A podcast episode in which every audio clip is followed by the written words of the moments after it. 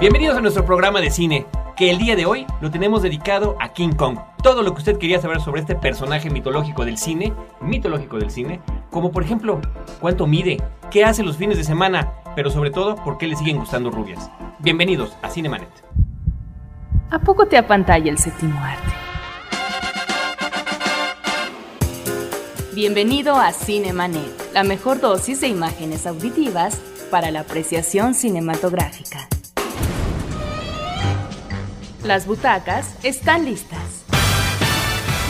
Toma tu lugar y acompaña a Carlos del Río y Roberto Ortiz. Disfruta el cine con todos tus sentidos. Frecuencia cero, la otra radio.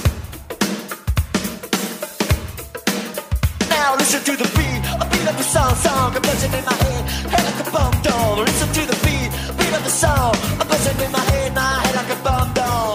Twist and check through the book like one big flood.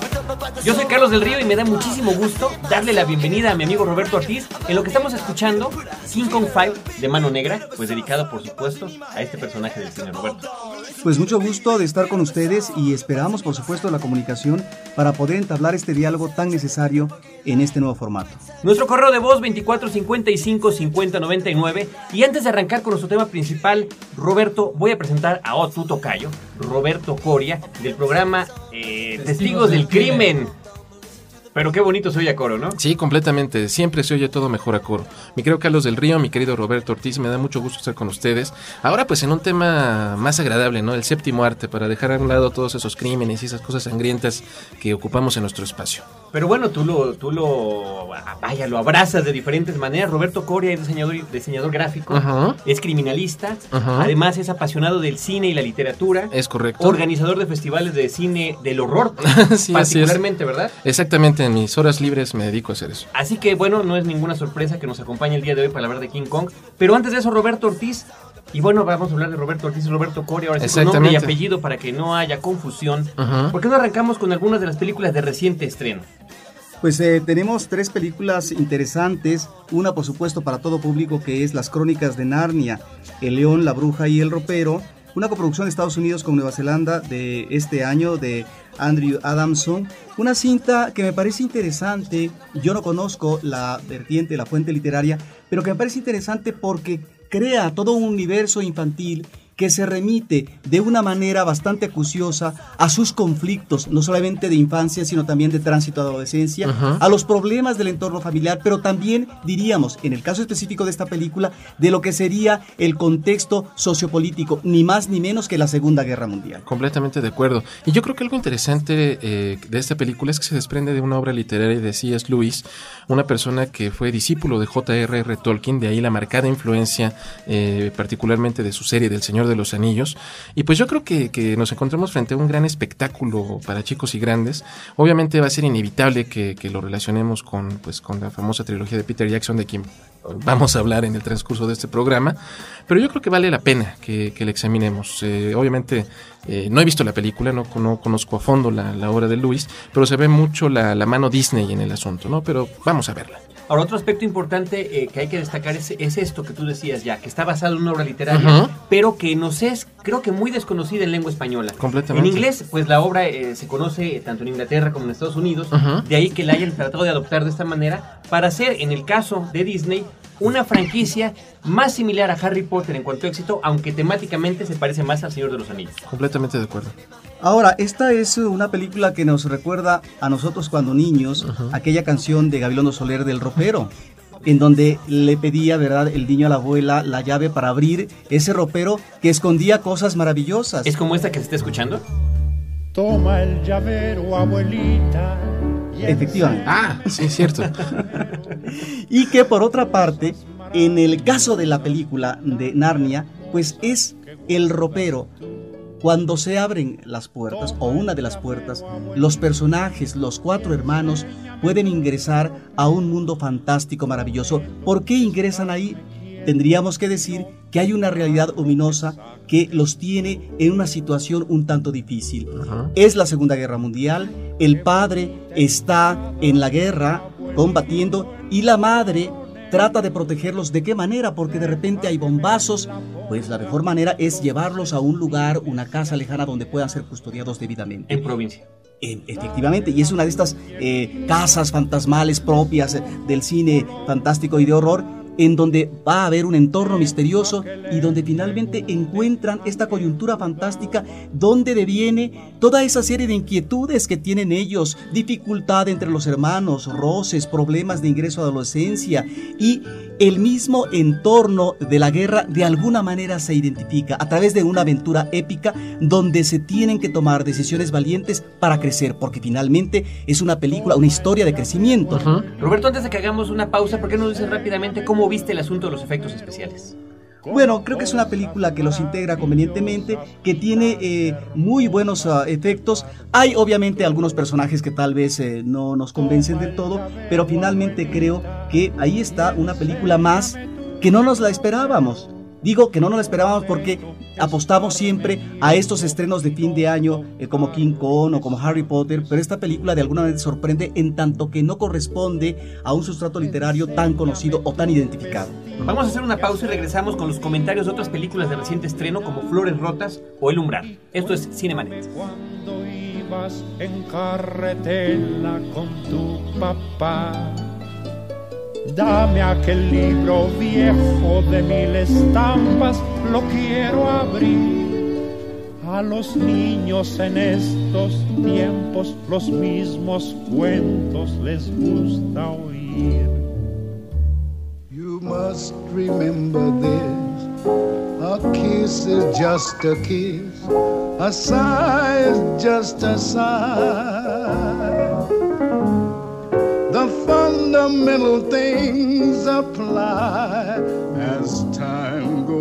Hace poco tiempo, el American Film Institute dio a conocer las mejores citas en la historia del cine estadounidense. Las dos películas que encabezaron la lista fueron Lo que el viento se llevó, de 1939, y Casablanca, de 1942. Ambas son magníficos melodramas y se ubican en periodos de confrontación bélica.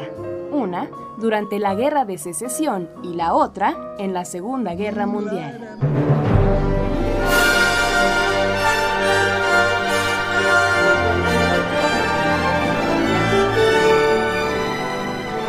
Mientras la primera mitad del siglo XX nos obsequió los mejores diálogos en estas dos cintas, cuyos finales no son felices porque nos deparan fracasos sentimentales o separaciones amorosas, el fin de milenio nos ofreció el mayor éxito taquillero de todos los tiempos, con otro drama juvenil de imposible realización al quedar determinado funestamente por el hundimiento del Titanic. Estas cintas románticas vueltas clásicas nos hacen considerar que no siempre las preferencias del público tienen que ver con finales donde todo se resuelve favorablemente y la pareja amorosa paladea un porvenir luminoso. Sin embargo, a pesar de las adversidades, en lo que el viento se llevó, la injundiosa Scarlett O'Hara no se permite la caída total porque recupera el aliento y dice, Dios es mi testigo, no volveré a pasar hambre. Después de todo, mañana será otro día.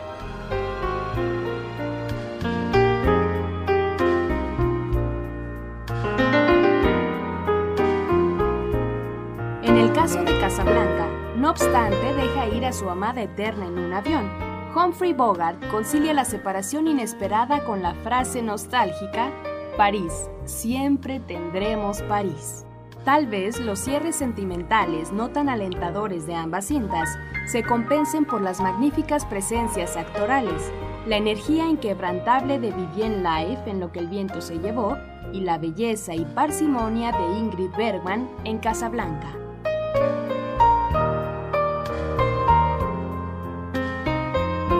Frecuencia cero, la otra radio.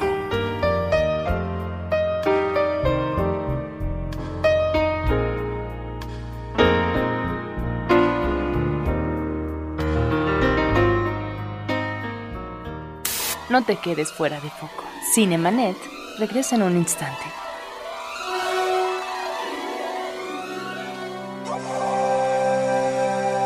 Si de pronto piensas que la vida se convierte en un laberinto. Atrévete a fortalecer tus relaciones. Noviazgo, Pareja. matrimonio, Comunicación. familia, Desarrollo. hijos. Y educación. Porque la familia es el sustento de la pertenencia y seguridad. Acércate a Formación Integral de la Familia en el 5295-2228.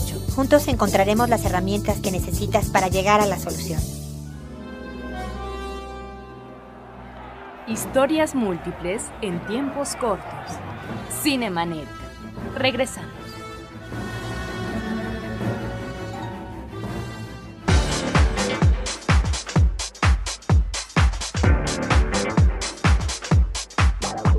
Roberto Ortiz, nos quedan dos películas de las cuales hablar. Flores Rotas de Jim Jarmusch y la película El Umbral. Pues mira, Flores Rota es una cinta que obtiene el premio principal en el Festival de Cannes.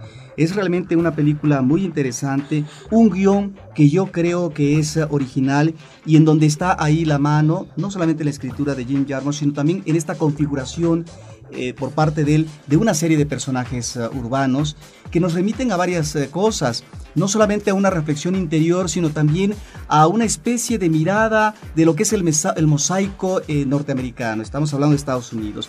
¿A qué nos remite la anécdota? Bueno, a un ah, hombre exitoso en la computación, pero que vive en su casona solo, eh, ya sin mujeres, la última se le va de la casa, pareciera que está en el ostracismo, que no tiene gran chispa como para poder eh, revitalizarse y demás. Y llega una carta envuelta en rosa que le dice, obviamente anónima, dice la carta que hay un hijo ahí pendiente del cual él no tiene noticias desde que nació y entonces este niño va a ir en su búsqueda.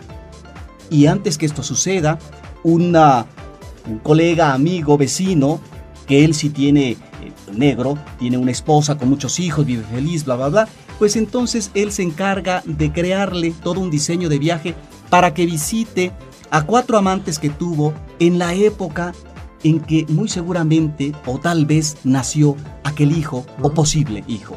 Entonces, esta especie de road movie nos eh, remite a este hombre que en este encuentro es un encuentro, si no de desilusiones, no son encuentros propiamente satisfactorios, provechosos.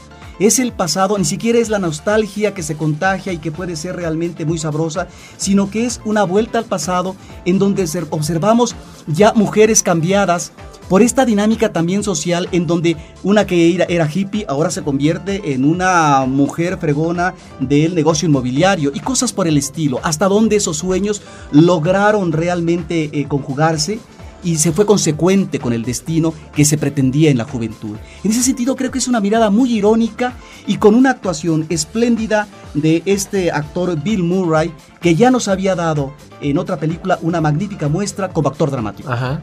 En eh, Perdidos en Tokio. Así es. Yo creo que es una película muy recomendable que hay que ver porque en este recorrido, en este peregrinaje de este personaje que no espera encontrar nada y que efectivamente se encuentra muy poco, es más, hasta unas trompadas por parte de una examante, pues se da cuenta de que hay todo un vacío no solamente en lo personal, sino también en esta mirada cáustica hacia estas realidades que no pueden retomarse en tanto que ya pasaron pero en donde, si bien el pasado no fue bien correspondido, no puede uno por qué exigir en el presente a algo que simple y sencillamente no funcionó y que no puede de alguna manera retomarse con satisfacción.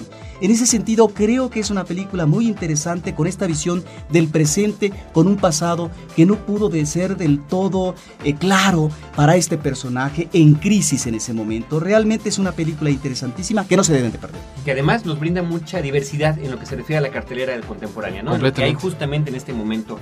Roberto, vámonos con El Umbral, que es la última, una película con Iwan McGregor y Naomi Watts, que será nuestro punto, ¿no? De conexión con lo que viene de King Kong. de Mark Foster. Esta es una película que yo diría que uno comienza a verla y se maravilla por el ejercicio de estilo y por una serie de personajes que de repente quedan trastocados mentalmente o en experiencia que están viviendo y uno no sabe qué está pasando a partir, en este caso, de un psicólogo que atiende a un joven que en tres días se va a suicidar y entonces va tras él para tratar de evitar el suicidio. Entonces, obviamente, en esta aventura se encuentra con situaciones que le van cambiando, trastocando esta realidad que para el psiquiatra era realmente una realidad perfectamente controlable y que lo lleva a situaciones eh, tal vez como del absurdo o, de lo irracional.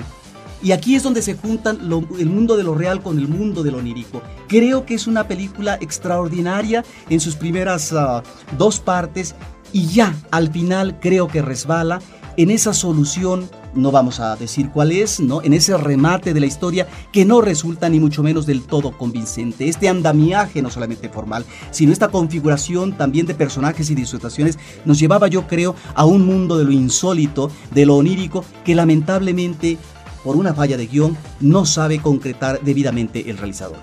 Esto es Cinemanet, nuestro correo de voz 2455 5099. Somos un podcast, el podcast dedicado al cine de frecuencia cero de Interplanet. Regresamos.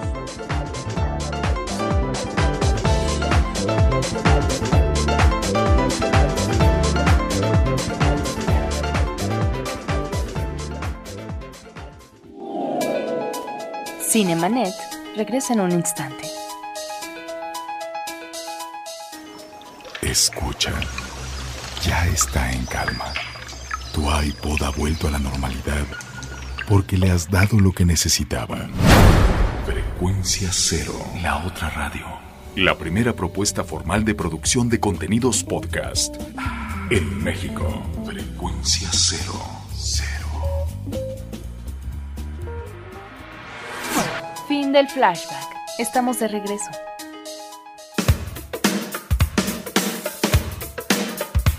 Listen to the beat, a beat of the song, song, a buzzing in my head, head like a bomb doll. Listen to the beat, Pues the ahora sí, estimados Robertos, vámonos de lleno con el plato fuerte. Vamos a hablar de King Kong para entrar en un verdadero contexto de lo que tiene que ver con el estreno de la película, el remake dirigido por. Peter Jackson. Pero vamos a hablar en este caso en particular de la película original de 1933 y del primer remake que hubo a Ajá. mediados de los años 70 producido por Dino de Laurenti. Exactamente. Yo primero, mi querido Carlos, debo de decir, eh, hay una opinión eh, generalmente eh, extendida de que los remakes no son buenos. Eh, yo creo que hay muchas infamias aprovechándose de esto, ¿no? Pero yo creo que cada generación tiene el derecho de reinventar a sus clásicos y tal es el caso. Yo creo que eh, lo, lo relevante del estreno de King Kong de Peter Jackson no es que sea un gran blockbuster de fin de año, no es que sea pues una película del ahora laureado eh, director del Señor de los Anillos, no es que eh, sea eh, pues un festín de efectos especiales, ¿Qué es todo eso? que es todo eso. Pero yo creo que el principal mérito de King Kong es que es la película, es la reelaboración de la película que le inspiró a Peter Jackson para ser director de cine. Yo creo que ese es el principal eh, punto que debemos de rescatar de esta película. King Kong eh, originalmente es estrenada en el mes de marzo de 1933, la producen los estudios RKO, que más adelante van a entregarnos algunas joyas como El Ciudadano Kane. Eh, es una película yo creo que muy adelantada para su época, hay que contextualizar en qué momento se estrena King Kong. Tenemos de lleno los grandes monstruos de la Universal. En 1931 se estrena Drá- Drácula con Bela Lugosi, se estrena Frankenstein con Boris Karloff y es de alguna manera este el- el- el auge de las películas de monstruos. Y de repente la RKO nos sale con esta historia que habla acerca de una expedición a una isla remota, una isla perdida, la isla de la Calavera, eh, donde un eh, director de cine, un documentalista, planea hacer una, una historia que de alguna manera lo redima, lo, lo, lo- lo- inserte de nuevo en, eh, en los reflectores. Cuando de repente se encuentran que en esta, ita- en esta isla habita eh, toda una serie de criaturas gigantescas, dinosaurios, eh, pterodáctilos, eh, tiranosaurios, eh, arañas gigantes, inclusive en algunos este, segmentos que se editaron de la versión final. Y sobre todo, reinando a todos estos bichos, un gorila gigante llamado Kong, que después de una serie de peripecias va a ser capturado y va a ser llevado a la ciudad de Nueva York y presentado en, una, es un gran espectáculo como la octava maravilla del mundo. Eh, y de repente este simio gigantesco eh, se libera, se sale de control y crea toda una estela de destrucción en la ciudad de Nueva York eh, con una escena cumbre que es, eh, según el Instituto Americano de Cinematografía, una de las más importantes de la historia del cine, donde él, sosteniendo en su mano a una diminuta Fay Ray, eh, lucha contra aviones en la cima del Empire State. Ni más ni menos. ni más ni menos. En una escena dramática eh, que tiene pues obviamente un final eh, trágico que todos conocemos. King Kong es una reelaboración del relato de la Bella y la Bestia.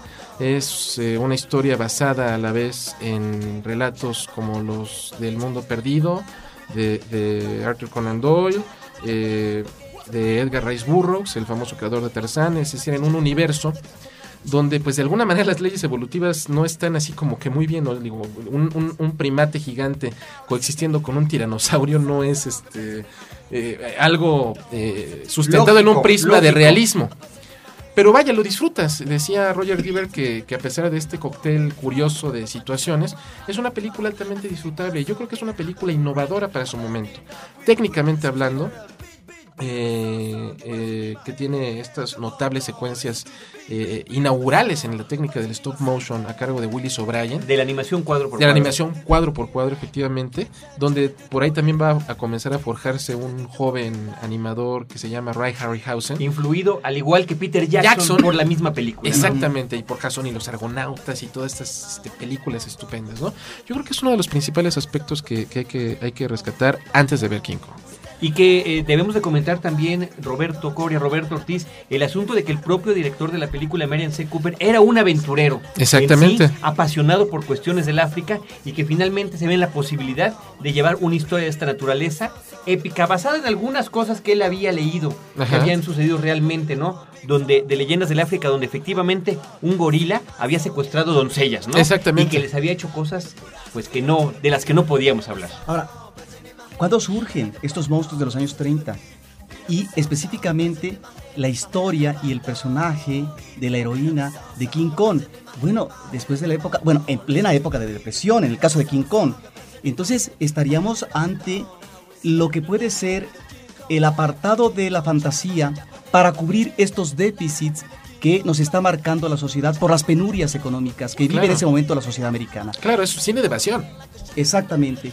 Y fíjate cómo las, eh, o fíjese cómo eh, estas eh, películas clásicos de alguna manera nos conectan con otras superproducciones a lo Steven Spielberg a propósito de estos monstruos propios de un entorno selvático de isla en donde viven todavía ahí apartados del mundo estos monstruos. Claro, Spielberg lo justifica más científicamente a propósito del origen y la conservación del ADN. Pero aquí- sobre todo mi, mi Michael Crichton, que es el autor del libro en el que está basado. Porque digo, lo que comenta Roberto Ortiz es una cosa muy cierta. ¿Cómo es posible que en una isla de esa naturaleza donde viven esas criaturas, bueno, a la hora de la hora se les ocurre traerse al chango, ¿no? Exacto. Cuando realmente Digo, deberían mejor haberlo hecho me un traigo al parque tiran- jurásico. Me traigo al tiranosaurio o cualquiera de los otros. Y si no, ¿no? lo traigo, llevo a la gente a que la visite, ¿no? Exactamente. Como lo hacen los personajes de Michael Crichton. Sí, pero creo que estamos aquí, y no sé qué piensas tú, eh, Roberto Goria, del elemento erótico. Porque si bien es eh, la relación de la bella y la bestia, es la vinculación de lo que son dos, una pareja con otra, asimétricas una a la otra. Es decir, la relación amorosa imposible. Claro, por un supuesto. lado. Pero por otro lado, creo que hay un logro ya desde esta película de los años 30 del elemento eroni- er- er- erótico en varias eh, extraordinarias, eh, magníficas escenas. Por ejemplo, una en la que Kong, con su dedito índice muy tiernamente, le rasga el vestido y pues vemos a, a, a Fay Ray ahí semidesnuda, ¿no? Tienes razón, es, es algo completamente innovador también desde ese punto de vista. Regresamos con más de Kong en un instante más.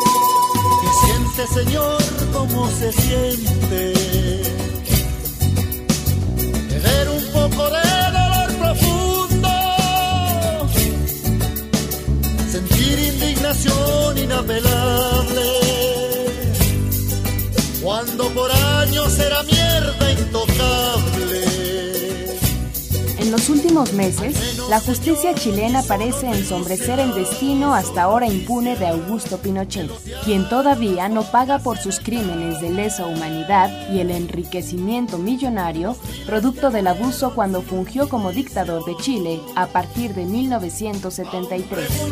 Anciano deplorable.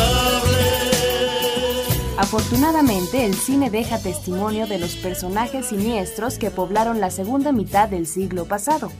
Tal es el ejemplo del caso Pinochet, documental realizado en 2001 por Patricio Guzmán, el cual aborda el proceso judicial iniciado en 1998 para extraditar de Inglaterra a Pinochet y llevarlo a España con el fin de sentarlo en el banquillo de los acusados por genocidio, terrorismo y tortura.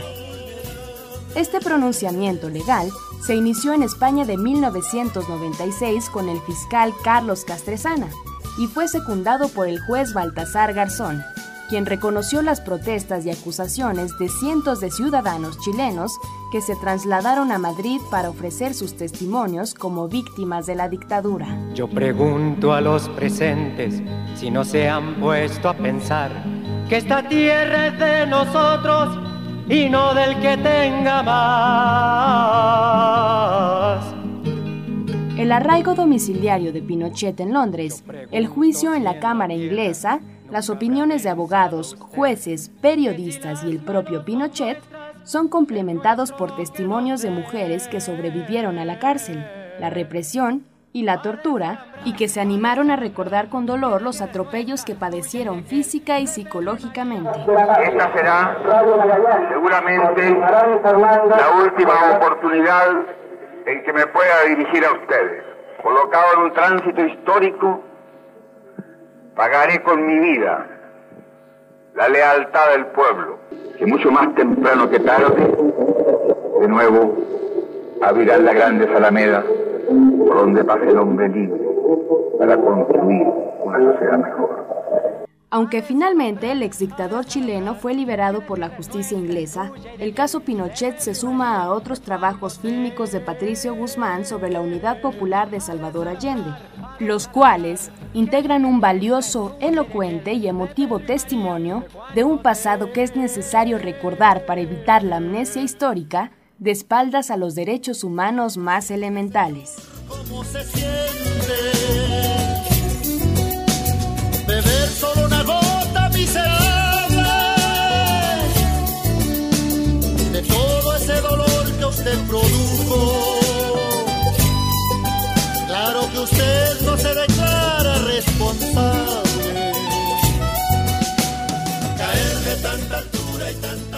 No te quedes fuera de foco. Cinemanet regresa en un instante.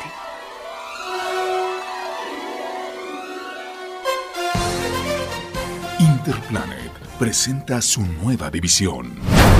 Frecuencia Cero, la otra radio.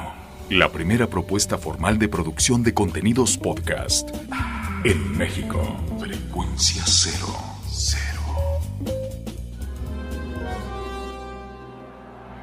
Historias múltiples en tiempos cortos. Cinemanet. Regresamos.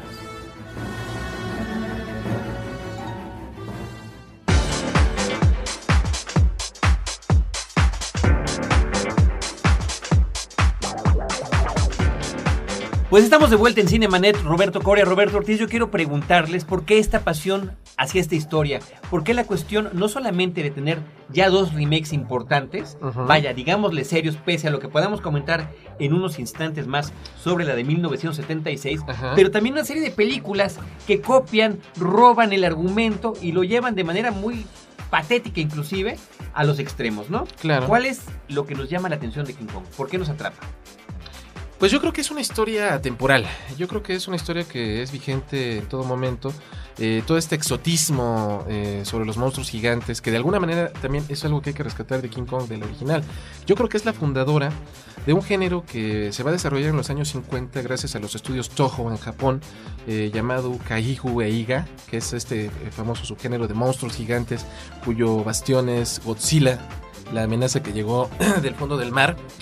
Eh, yo creo que es este, precisamente toda esta parafernalia, todo este, este exotismo, toda, toda, toda esta, eh, ¿por qué no? Este, este morbo que despierta un aspecto como, como el que acertadamente señala Roberto Ortiz, ¿no? Las, la- la- las, las filias, ¿no? La zoofilia en este caso.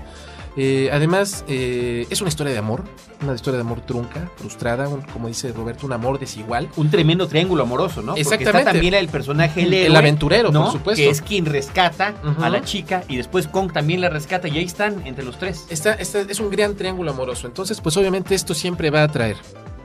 Claro, pero en el caso del King Kong de los 30 estamos ante este entorno paradisiaco, estamos obviamente ante un ah, contexto selvático, virginal y demás, que da rienda suelta al mundo de lo fantástico. Exactamente. Cuando tú mencionas estos monstruos de los años 50, ya estamos de lleno en la ciencia ficción. Sí, exactamente. En donde estos personajes emanan a partir de lo que puede ser la contaminación nuclear, de los efectos de la bomba atómica en. Hiroshima y Nagasaki, etcétera. Ya hay un principio que está rigiendo esta reproducción de estos ah, seres antidiluvianos o grotescos. Es una inquietud, una, una verdadera inquietud ante el avance tecnológico. Pero Por supuesto. científico. Pero creo que en el caso, digamos, del King Kong de los 30, nos está metiendo también de lleno ante, en el caso de la identificación con el mono, con ah, esta cuestión instintiva, salvaje del ser humano que está ahí y que de repente hace eclosión en este personaje. Por eso es tan contundente y por eso, como tú mencionas, esta escena final del rebate del Empire State, del Empire State que también tiene su connotación erótica, es realmente espectacular. Completamente de acuerdo, ¿no? Además de que nos remite muchas obras literarias importantes de finales del siglo XIX, de Henry Rider Haggard, del propio, como acabo de decir, Edgar Rice Burroughs, de Arthur Conan Doyle. Eh, bueno, e- es un gran cóctel de emociones, de aventura, de romance y pues que, vaya, como, como espectador del séptimo arte, ¿qué más puedes hacer en una película, no? Es tan apasionante que en el año de 1976 el productor italiano Dino De Laurentiis en su eh, experiencia hollywoodense la lleva una vez más a la pantalla grande anunciándose como una de las mejores y más espectaculares películas de todos los tiempos. ¿Qué hace esta película? En primer lugar, adapta todo el contexto de la historia al presente de aquella época. ¿no? No se trata en este caso de una aventura para filmar un documental en una isla remota, no, se trata de una expedición petrolera buscando nuevos yacimientos para una gran compañía. A la hora de descubrir a Kong, el asunto no es llevarlo como algo extraño eh, o fantástico, no, es un elemento de mercadotecnia, algo con que publicitarse a sí mismos. De hecho, en la escena en la que finalmente lo llevan a Nueva York y él está cubierto, está cubierto con un tanque de gasolina del- de, la gasolinería, pues. de esta, de esta gigante, que un helicóptero sí. lo levanta y lo muestra finalmente. Eh, lo adapta en el asunto también de que en el, el paisaje neoyorquino había cambiado como ahora volvió a cambiar. Completamente. Existían ahora las Torres Gemelas, donde se lleva a cabo la escena final. Cambia también en el sentido de los efectos especiales. En aquel entonces, una cuestión que sigue siendo artística, la animación cuadro por cuadro, el stop motion, fue sustituido por dos aspectos. Principalmente, un hombre vestido de gorila. Rick Baker, el propio maestro de los Efectos efectos, especiales. de maquillaje, se pone el traje él mismo, crea un, la verdad, muy efectivo el maquillaje, Muy bien ah, con, hecho. con algunos eh, problemas como el asunto de que camina muy erguido, ¿no?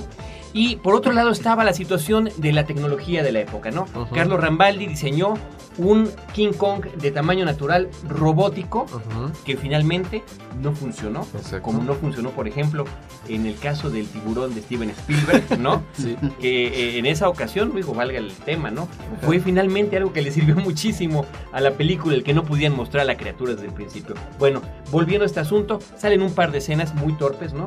Y eh, está el asunto también de la mano gigante, que creo que sí es efectiva. La presencia de Jessica Lange, otra rubia, la primera película en la que aparece, pues vaya, verdaderamente despampanante, ¿no? Claro, y de alguna manera, pues uno de las. eh, se inserta de lleno en estas famosas Screaming Queen, ¿no? La- las reinas del grito, ¿no? Esta chica bonita, la heroína, la, perdón, la, la damisela en desgracia, que, eh, pues bueno, va a ser objeto del rescate del flamante caballero, ¿no? Encarnada en este caso por Jeff Bridges. Por Jeff Bridges. Ahora, el personaje de Duan, porque cambian todos los nombres de, de los personajes en este remake, creo que es muy desafortunado en el sentido de que es demasiado tontita y así se le presenta, ¿no? En todo momento. Bueno, pues a- ahora con Peter Jackson yo creo que una de las ventajas es que nos encontramos ante una historia tal cual la se, se concibió en los años 30. Ujú. Y eso es lo que puede ser interesante, porque se trata de la misma época, de esta reconstrucción del Nueva de York, Nueva y del York. momento y de la tecnología de la época. Creo que ese es uno de los aspectos ricos y nostálgicos de la película. Ahora, curiosamente, la creación de Kong en esta película de Peter Jackson tiene que ver con las dos anteriores, con los efectos especiales de las dos anteriores. La animación ahora es digital, ¿no? Ujú. Pero finalmente, para que esta animación se pueda llevar a cabo, se requiere finalmente que una persona se mueva. Y este es el actor Andy Serkis, Ujú. que fue a quien se le tomó para el personaje de Gollum, ¿no? Donde le ponen esta serie de sensores sobre una pantalla azul para emular los movimientos y que tengan una base real, Claro. que no sea simplemente hecho de, de esa manera. Es, vaya, de alguna manera como ponerse el traje, ¿no? Andy Serkis es quien interpreta a King Kong, además de tener un papel como uno de los marinos en el barco. Él es el cocinero, en este caso en la película de Peter Jackson. Así que vamos a ver qué nos depara esta nueva cinta de King Kong de estreno mundial, 14 de diciembre en Estados Unidos, 16 de diciembre aquí en México. Y yo creo que va a ser todo un banquete. Yo verdaderamente la espero y pues esperemos eh, tener la oportunidad de comentarla en una nueva emisión de Cinemanet. Claro que sí, 24 55 50 99 es nuestro correo de voz. De verdad que nos interesa muchísimo su retroalimentación. Llámenos, díganos qué les parece este podcast, qué les parece cómo hablamos de cine, qué es lo que opinan de estos temas, qué les pareció King Kong. Los esperamos. Roberto Ortiz, Pues hasta la próxima. Roberto Coria. Mucho gusto en escucharlos y un anuncio rápido. No, No dejen de escucharnos en nuestro podcast Testigos del Crimen en www.testigosdelcrimen.com de Interplanet. Todo lo que pueden escuchar en este tipo de cuestiones de podcast está a través de Frecuencia Cero, www.frecuenciacero.com. Hasta luego.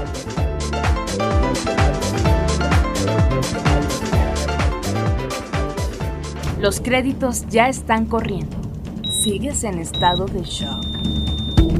Cinemanet. Cada semana, un nuevo programa comentando las películas que sacuden tus emociones.